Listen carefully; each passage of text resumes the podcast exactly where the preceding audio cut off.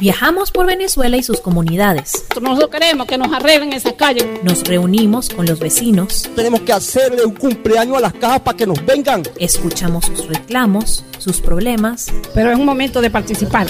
Y aportamos una solución. Para poder defender nuestra comunidad. Es lo que estamos aquí participando. Periodismo de soluciones en acción. Amigos de Venezuela Adentro, bienvenidos. El día de hoy tengo un gustazo de presentarle a una persona que yo respeto mucho en el ámbito periodístico, en el ámbito del periodismo político, como es Pedro Pablo Peñalosa. Eh, para nosotros un referente eh, y además una persona que desde su perspectiva de, reportero, realmente uno nunca deja de ser el reportero, pero básicamente de, periodista en el ámbito político, nos da herramientas para analizar la realidad, una realidad que cada vez es más compleja y cada vez eh, se, se, se, pone pues mucho más enredada. A la luz nos referimos, quizás pues el elemento de diálogo más, más inmediato tiene que ver con el nombramiento del nuevo Consejo Nacional Electoral. Es designación express, enreda todo, ¿verdad? Sí, obviamente sí, porque le pone un obstáculo muy grande a una salida electoral.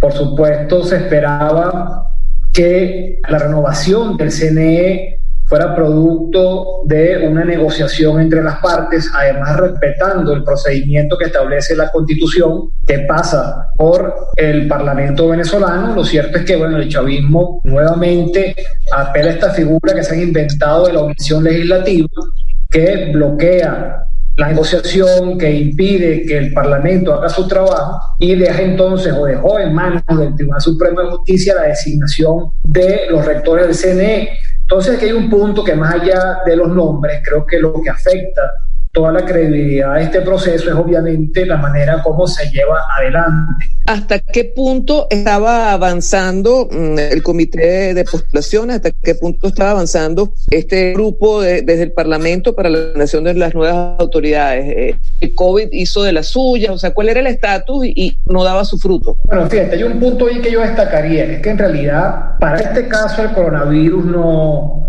no es excusa digámoslo así. Yo creo que ahí hay una falla importante también del lado de la oposición, me explico.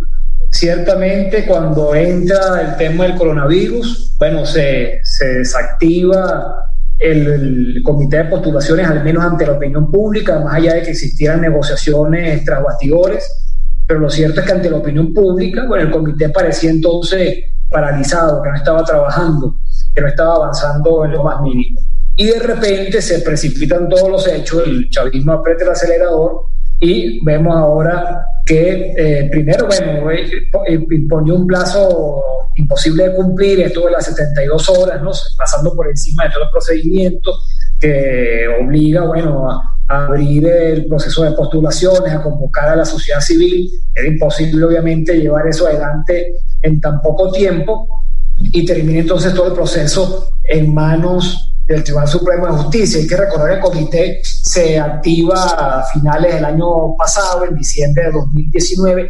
Ya por allí, si bien no se hizo abiertamente o no se anunció abiertamente, bueno, pues ahí ya podía eh, adivinar e intuir que se estaba desarrollando una negociación que, bueno, de hecho, desde el mismo regreso del, chavismo de la Asamblea. Estaban eh, ambas fracciones allí y se podía avanzar en este tema. Luego, como digo, se instala el comité con cada una de las partes allí representado. Yo sí creo que marca un hito importante en todo este proceso lo que fue el asalto a la directiva del Parlamento. Sinceramente, cuando yo veía aquellas imágenes, yo pensaba en el CNE, porque eso ya representaba un problema. Eh, bueno, ¿cuál directiva de la Asamblea vas a reconocer? ante qué plenaria o ante qué directiva esos rectores eventualmente se iban a juramentar. Pero bueno, comienza a ponerse obstáculos, sin embargo, el comité de postulaciones seguía activo, pasando por encima incluso de algunos de estos detalles, no, no se metía todavía en el tema de, de la directiva del Parlamento, sino que se reunían y presentaba cada uno por su parte, digamos, el avance del trabajo hasta que llega el tema del coronavirus. Pero allí, como te digo, yo no considero que eso sea un argumento, un elemento para frenar ese, ese trabajo, pero así se presentó ante la opinión pública hasta que, bueno, vimos lo que pasó la semana pasada con esta designación. Claro, muchos creen que esto fue un proceso, mm, digamos, mm, bueno, que nada más ocupó a este grupo de la Asamblea Nacional pero bueno, con toda la poca o mucha credibilidad que pueda tener Maduro, él habla de 19 reuniones con la oposición, que incluso había hablado directamente con Guaidó. ¿Qué de verdad hay en todo esto? Porque bueno, a cualquiera le pudiera parecer lógico que existieran reuniones de cara a la formación de un ente creíble como debería ser el CNE, quien suponga tal vez a que se reúna la oposición y, el gobierno. Es difícil, si no es a través de ese mecanismo que no se logre un acuerdo. Pero bueno, pareciera que si hubo estas reuniones, llegaron a poco, ¿no? Claro, es que hubo la negociación, hubo ese esfuerzo hasta última hora, pero como digo, el al final atropella y, le pasan por encima a la opción de, de designar un CNE, digamos, de, con, un acuerdo, ¿no? Pero obviamente sí se desarrolló una, una, negociación, como te digo, el mismo hecho de que se entrara el comité de postulaciones ya te hacía ver, bueno, que había un mínimo de negociación allí para avanzar en eh, todo el mecanismo que establece la Constitución para la renovación del CNE. Ya en ese momento había dudas hasta qué punto el chavismo mantendría su compromiso o bueno, luego o, apelaría al final a este tema de, la omisión legislativa, como digo, bueno, que ya es una cosa que, se inventaron para pasarle por encima al Parlamento. Bueno, están llegando preguntas de, de todo el país, desde Araure te preguntan, ¿cree usted que este nuevo CNE convence a la población a salir a votar? Y desde Yaracuy eh, te preguntan, con ese nuevo CNE quiere decir que se aproximan elecciones. ¿Qué garantía tenemos los venezolanos de que estas sí serán transparentes? No, lo que te decía, yo creo que pesa mucho sobre este CNE eh, eh, la manera como ha sido escogido. Ya hemos leído la declaración que han dado los principales partidos de oposición rechazando la designación del CNE, no reconocen estas autoridades ya por allí obviamente, bueno, la credibilidad que puedan tener eh, se ve muy, muy disminuida, por decirlo menos, lo menos. Hemos visto también la reacción del gobierno en Estados Unidos, también leía eh, más temprano la declaración de la ministra de Asuntos Exteriores de España, y todos cuestionan la designación de este CNE, es decir, que no deja contento ni satisface obviamente eh, ni, los, ni las demandas de la oposición venezolana, ni también lo que esperaba la comunidad internacional, que ha insistido en que la solución a la crisis de Venezuela pasa por una elección con garantías. Entonces, siendo así, obviamente, esto no genera ningún tipo de confianza y bueno, como te digo, forma parte quizá de esa misma estrategia que ha tenido el chavismo de hace tiempo ya de ir, bueno, minando la credibilidad del proceso. Te preguntan desde Carabobo si tiene alguna base legal este nombramiento del CNE. Eh, lo que les explicaba, ellos se inventan esta figura de la omisión legislativa, que hay que decirlo, por cierto, que eh, teniendo el chavismo mayoría, hay que recordar que para tú eh, poder eh, nombrar a los rectores del CNE, desde la Asamblea hace falta el voto de las dos terceras partes de la Cámara.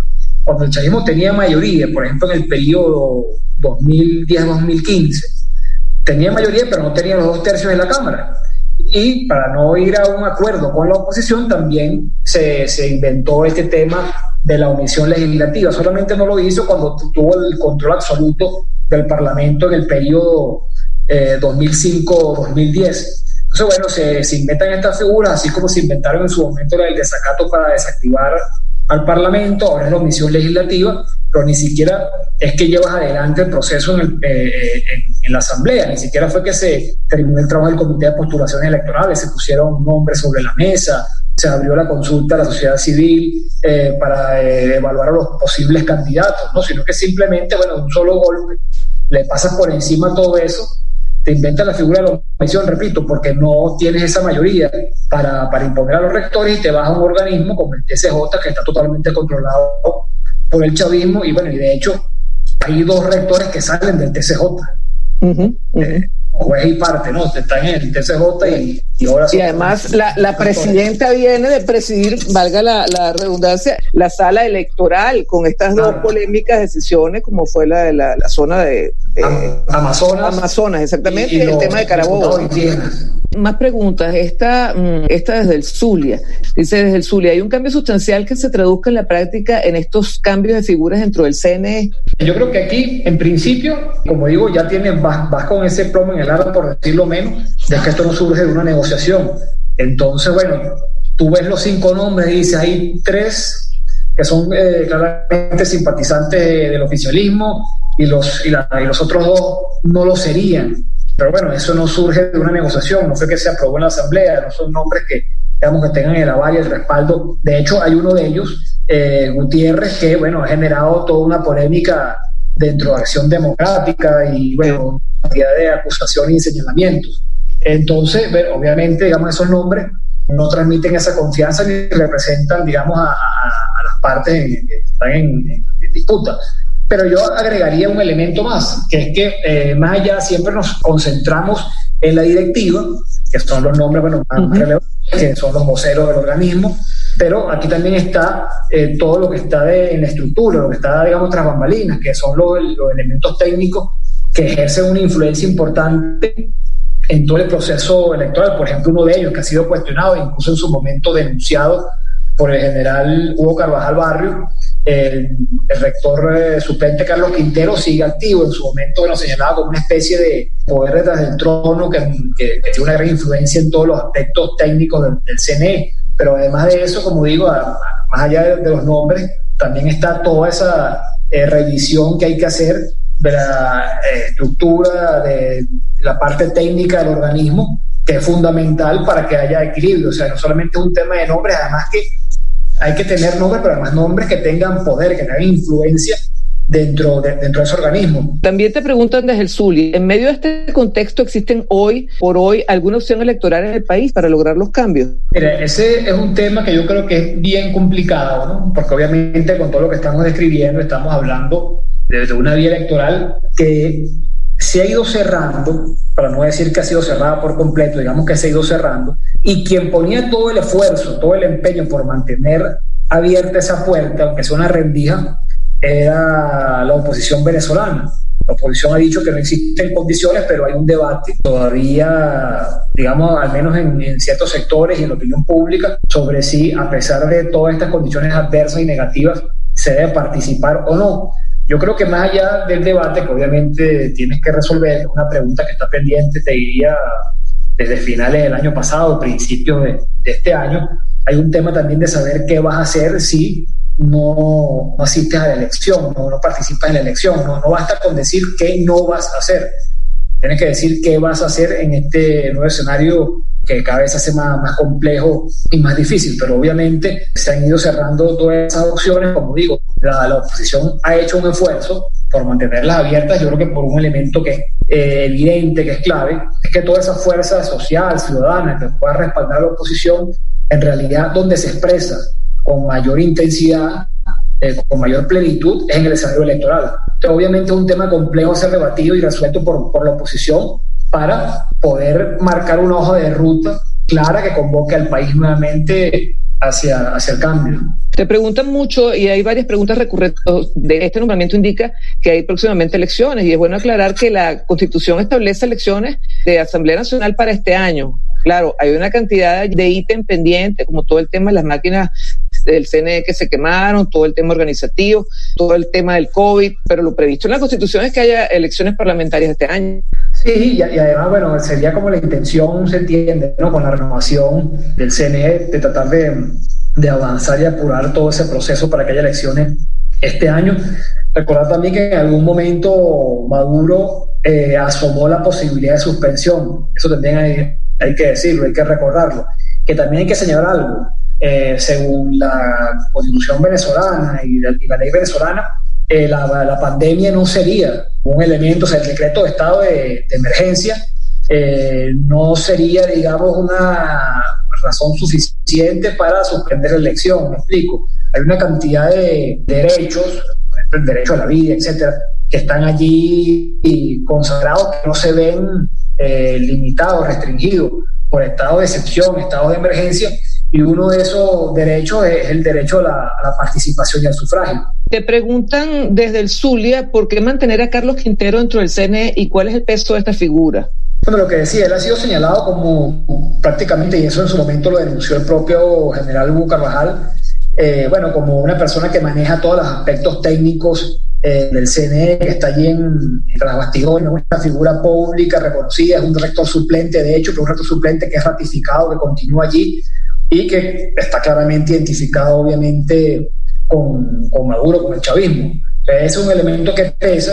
Eh, hay quienes dentro de la oposición además le, lo señalan permanentemente porque dicen que lo han sufrido por sus abusos, por los atropellos que ahí comete. Y entonces, bueno, obviamente por eso decía que no solamente son estos cinco nombres, que son los que son objeto de, de revisión, de, de, evaluación, de crítica, porque son la, la directiva, porque forman parte de la directiva, sino estos otros eh, elementos que también están allí y tienen un peso específico y relevante al momento de tomar las decisiones, de ejecutar todos los aspectos técnicos del CNE. Preguntan desde portugués, ¿qué opinión tiene usted de la designación de Rafael Simón Jiménez como miembro y sumado a eso vicepresidente del organismo? Yo creo que lo, lo que digo, el tema es cómo ha sido escogido el proceso. Quizá él ha podido también en algún momento, siendo político como es, bueno, eh, negarse a, por ejemplo, o, o, llamar la atención y exigir que este proceso se diera como debe darse según la constitución venezolana.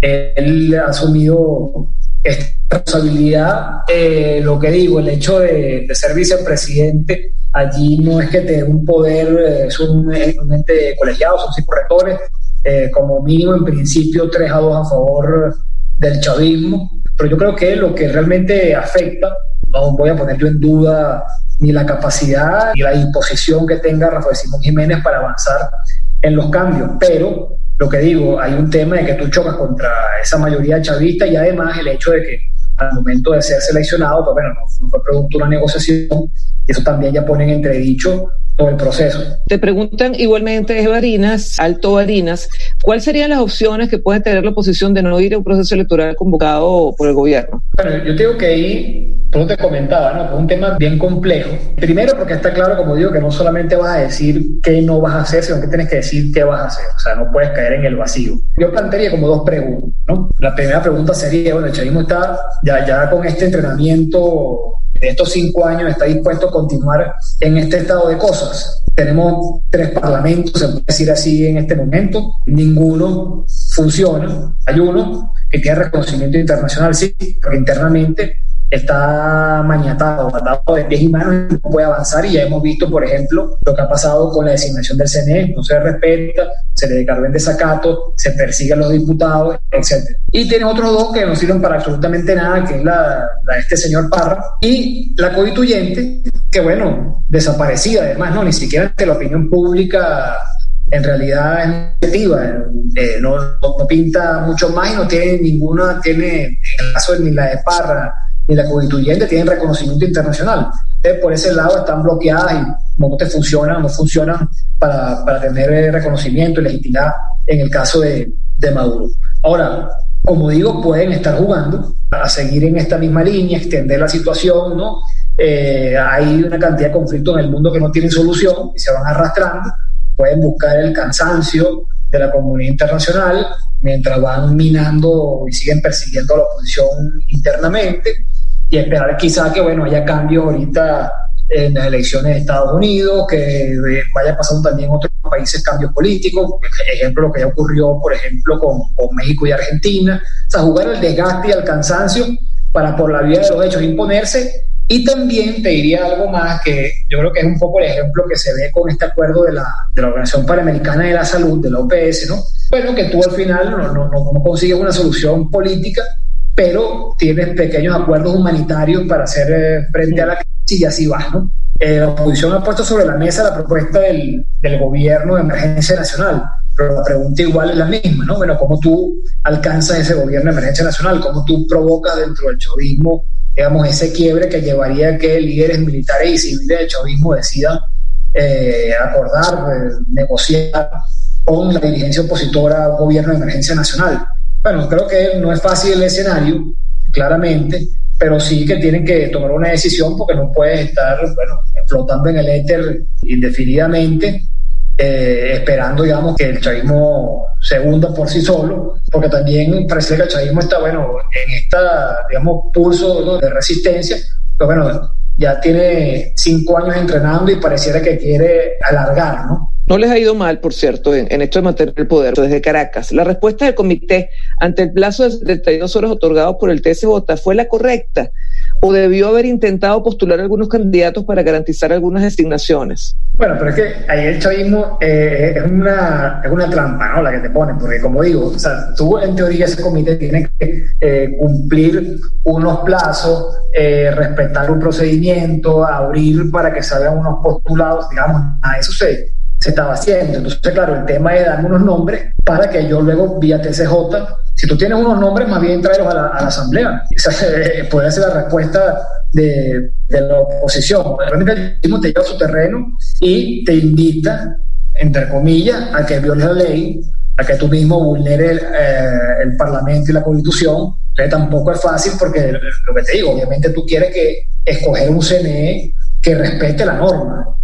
Si no, bueno, pasa lo que pasa ahorita. Entonces, claro, ponerte ese plazo, que es un plazo que no se puede cumplir, si uno medianamente cumple, eh, se, apega a lo que dice la ley, pero obviamente es una trampa para que también tú termines eh, tratando de legitimar o reconociendo un procedimiento que es irregular. Sí. Desde Barinas, ¿cómo quedará la constitución de los partidos del G4? Esta pregunta está interesantísima. Cuando un grueso de sus militantes enarbolan el deseo de participar, ¿habrá división en la oposición venezolana? Bueno, habría que decir, ¿habrá más división en la oposición venezolana? Bueno, es un debate que, que está abierto porque fíjate que no solamente con este último caso de Acción Democrática, recordar que en su momento, por ejemplo, Capriles publicó un artículo hablando, claro, hay que decir que eso fue antes de esto último que ocurrió. Sí. Señalarlo, ¿no? Porque ahí también se hablaba de hacer todo un esfuerzo por tener un nuevo CNE, unas condiciones, eso fue previo. Luego Capriles también ha señalado en sus declaraciones que, bueno, que no, no es posible prestarse una farsa electoral. Yo creo que obviamente el tema de la participación, no de ahora, de siempre ha generado un debate, una discusión dentro de los partidos, que, hay un sector que obviamente quiere participar, porque, bueno, porque obviamente, o sea, ¿para qué están los partidos? También están para, bueno, para eso, para eh,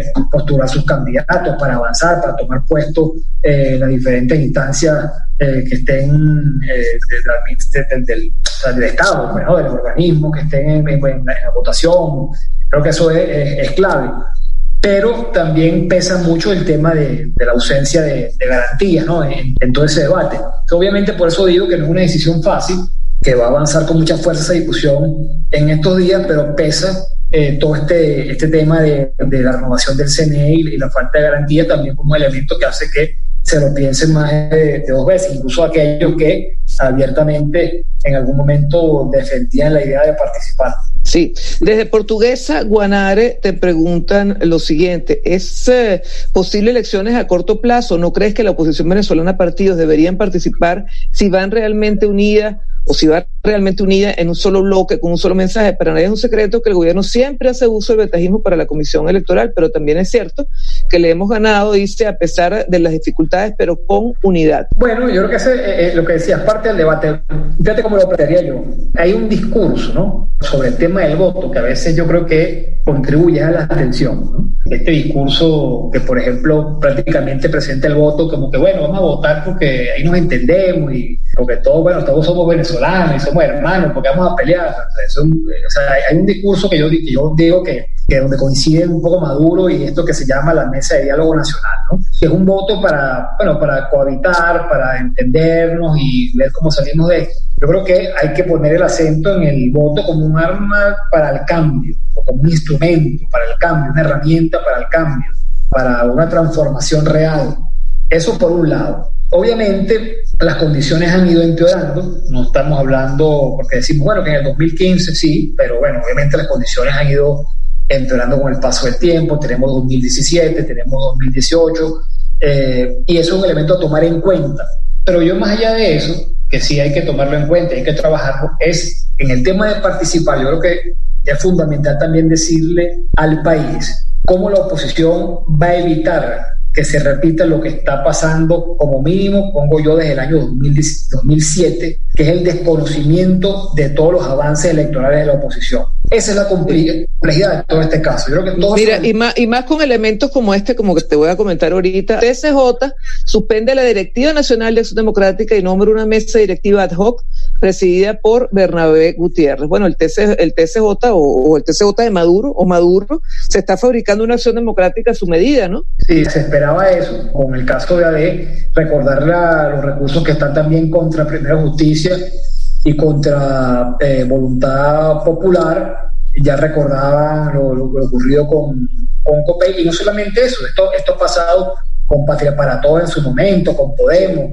donde el chavismo se ha inventado a sus propios aliados y ahora también se inventa su propia oposición. Pero claro, van a seguir poniendo obstáculos y por eso decía, tú puedes señalar, bueno, obviamente estás enfrentando un régimen autoritario, así que es normal, entre comillas, digamos así, que ponga obstáculos, que niegue cualquier salida electoral, que lo haga cada vez más difícil, que tome acciones para desmotivar, para golpear la moral de la militancia opositora. Pues es cierto, y tú puedes unirte y puedes buscar enfrentarlo en ese terreno. Pero quiero decir que tienes que tomar en cuenta todos esos factores. Porque claro. por eso que dar un mínimo de, de, garantías, porque, a ver, por el camino que van no, no van a tener ni tarjeta para votar, porque recordar que la tarjeta de la mesa de la unidad también la liquidaron, que es la tarjeta más, más votada en la historia de, del país. Ahora amenazan todas las tarjetas de los partidos de oposición, que además están ilegalizados igual que sus dirigentes, muchos estaban algunos en el exilio, otros perseguidos, otros inhabilitados. A la luz pareciera el cuento del gallo pelón, ¿no? Repitiendo la misma historia ad infinitum. Bueno, ya para finalizar, ¿existe alguna opción, te preguntan desde Zulia, de que la Asamblea Nacional nombre un CNE paralelo? O yo pudiera incluir, ¿existe alguna opción de que esta Asamblea Nacional, eh, como dijo Henry Ramos Luz, pues bueno, continúe en paralelo a esa que se vaya a elegir? Bueno, sobre el tema del CNE paralelo, yo creo que eso, visto lo, el antecedente con el Tribunal Supremo en el exilio, creo que eso realmente no, no resuelve absolutamente nada. No, no, no, no está, bueno, al menos no lo han dicho que esté planteado de momento, pero al margen de que lo esté eventualmente o no, porque todo esto puede ir cambiando en las próximas horas, yo creo que es un tema que no resuelve nada y repito, tiene como referencia y tiene como ejemplo lo ocurrido con el TCJ en el exilio. Sobre el tema de la continuidad del Parlamento, bueno, es un tema que, que sí está ahí, que se ha sido discutido desde de hace un buen tiempo, pero yo creo que el punto es volvemos a lo que, a lo que habíamos comentado, que no basta con que se decrete o que se mantenga esa continuidad o ese Parlamento, que además, bueno, va a ser mucho más perseguido. Si ya hoy en día no se respeta la inmunidad parlamentaria, imaginen ustedes el día de mañana cuando ya asuman que no existe esa asamblea porque hay una asamblea nueva, obviamente eso va a aumentar, va a recrudecer la persecución contra la oposición, pero al margen de eso, el tema es, bueno, tú continúas ahí y cómo eso hace, sea, de, de, qué manera ese continuar en la asamblea tiene un impacto para modificar el rumbo que están tomando los acontecimientos y poder abrirse hacia un cambio. Yo creo que ese es el, el tema fundamental cuando se hace esa discusión. Obviamente, también puede agregar esto, como decía, eh, crearse una asamblea como la que está proponiendo el chavismo tampoco le resuelve su problema de legitimidad y reconocimiento. Olvídense de, de buscar eh, algún tipo de, de, financiamiento internacional, etcétera. Pero también ahí cabe entonces la pregunta que hacía, hasta qué punto el chavismo está dispuesto entonces a jugárselas por todas. Y bueno, como tiene cinco años sin asamblea, sigue en este estado de cosas esperando que el cansancio, el desgaste internacional y, y, algunos cambios políticos te lleguen a favorecer.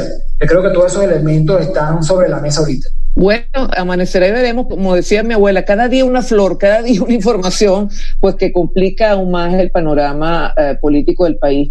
Pero Pablo, yo quiero agradecer ampliamente que hayas estado con nosotros esta noche y hayas, bueno, aportado muchísimo como aportaste en esta conversación continua que es la vida nacional. Así que bueno, muchísimas gracias por haber estado aquí con nosotros y con todos nuestros partícipes de Venezuela adentro. Un gran abrazo. No, no, muchas gracias a ustedes, un placer y bueno, que sigamos todos adelante. Amén, amén. Beso, cuídate mucho. Chao. Amigos, también a ustedes muchísimas gracias por haber estado aquí con nosotros. Bueno, ya vieron, otro elemento para eh, el análisis. Eh, vamos a tratar de ver qué, qué podemos buscar de, de, información en torno a este tema de acción democrática y poderlo ver si lo podemos conversar en alguna en alguna reunión y bueno, no es poco, ¿no? Este, que esto le esté sucediendo a este partido histórico, pero como dice Pedro Pablo, pues ya había sucedido con otras mm, franquicias políticas y estaría por suceder con otras más. De todas formas, bueno, el panorama es cambiante. Muchísimas gracias a ustedes por haber estado aquí con nosotros y nos escuchamos el próximo jueves. Un abrazo, se les quiere mucho. Esto fue Venezuela Adentro. Síguenos en Twitter e Instagram como arroba VE Piso Adentro o puedes escribirnos por nuestro correo electrónico veadentropodcast arroba gmail.com.